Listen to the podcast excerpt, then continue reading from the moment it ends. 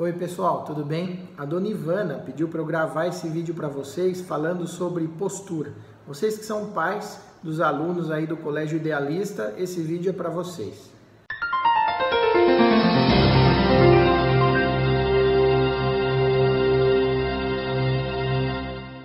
Gente, só um, uma contextualização breve. Eu sou de Dois Córregos, é, estudei a vida, a vida toda aí na, na escola de comércio, antiga comércio, é, e na minha época era escola cenecista, depois agora mais recentemente colégio idealista. E tenho um contato ainda muito grande. A minha irmã é professora de música no colégio, a Cris Mazuia, e eu tô por dentro aí do que está acontecendo. Mesmo estando de longe, eu moro e trabalho aqui na região de Campinas, em São Paulo. Sou ortopedista e cirurgião de coluna. E eu vou falar para vocês alguns aspectos importantes sobre a postura das crianças e dos adolescentes.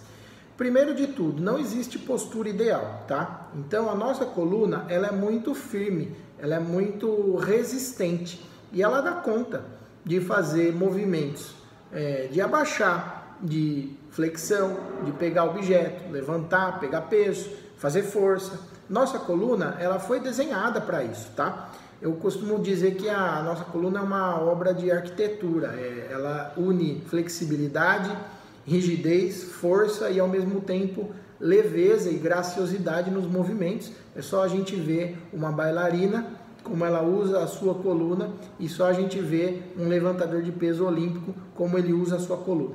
Então, ela trabalha nesses, nesse espectro de movimento, força e, e flexão e, e graciosidade.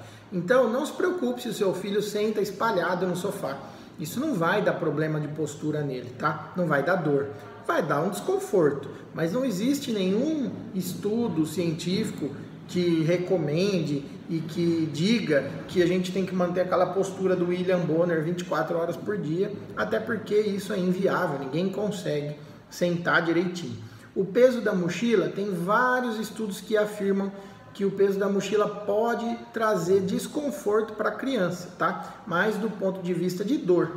É, não que isso predisponha ou leve a uma alteração de postura, que é o que a gente vai falar no próximo, no, no próximo capítulo aqui. É, o peso da mochila, 10% do peso do seu filho é aquele limite que a sociedade de, de pediatria, de ortopedia recomendam, tá? Eu quero falar para vocês sobre escoliose. A escoliose ela é uma alteração postural da posição das vértebras. As vértebras da coluna, ao invés de estarem alinhadas e retinhas, elas giram e isso causa um desvio da curvatura natural da coluna.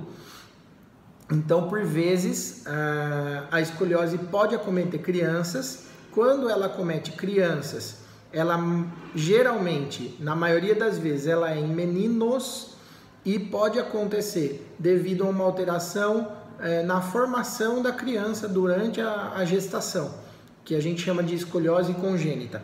Essa é uma, uma causa. Uma outra causa da escoliose é a, a escoliose idiopática, que não tem uma causa evidente. Quando a escoliose é idiopática na criança, ela vai muito bem e depois da fase de crescimento da infância, ela tende a melhorar. Mas a gente tem a escoliose do adolescente. A escoliose do adolescente, na maioria das vezes é nas meninas e na maioria das vezes é a idiopática, que não tem uma causa evidente. Não é culpa de ninguém, não foi nada que você fez ou deixou de fazer, não é a mochila, não é porque sentou torto. Simplesmente aconteceu. Meu palpite é que existe algum fundamento genético, mas pesquisas estão sendo feitas aí nesse sentido para descobrir, descobrir a verdadeira causa das escolioses. Falando sobre a escoliose, a gente tem alguns tratamentos específicos para a escoliose, então o médico vai saber avaliar qual é a indicação de cada tratamento de acordo com o tipo de curva que aquela paciente apresenta. Vamos falar aqui da escoliose da infância e da adolescência, beleza? E agora é a parte mais importante que eu quero te dar duas dicas de como você pode avaliar na sua casa se existe alguma alteração postural que você precise de uma avaliação médica. Então são dois testes que a gente faz no consultório para poder triar essa criança, esse adolescente aí com relação aos problemas posturais. Eu vou demonstrar para vocês na sequência. Então, pessoal, como é que vocês vão fazer? Chegando em casa, pede para o seu filho ou filha tirar a camiseta, prende o cabelo se for comprido, e aí você vai avaliar se existe alguma diferença da altura dos ombros. Imagina que está passando uma linha aqui, ó, e aí você vê se existe alguma alteração da posição do ombro. Se o ombro está assim, por exemplo, ó, tá?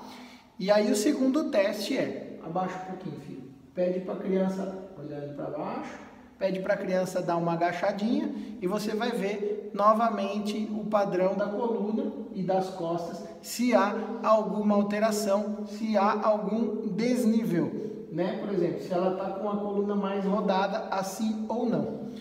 Pode levantar, filha. Obrigado, pessoal. Esses foram as duas dicas para você fazer uma avaliação na sua casa e descobrir se seu filho ou filha tem alguma alteração de postura. Eu agradeço mais uma vez o convite da professora Ivana e estou à disposição para ajudá-los aí no que precisarem. Obrigado e até a próxima.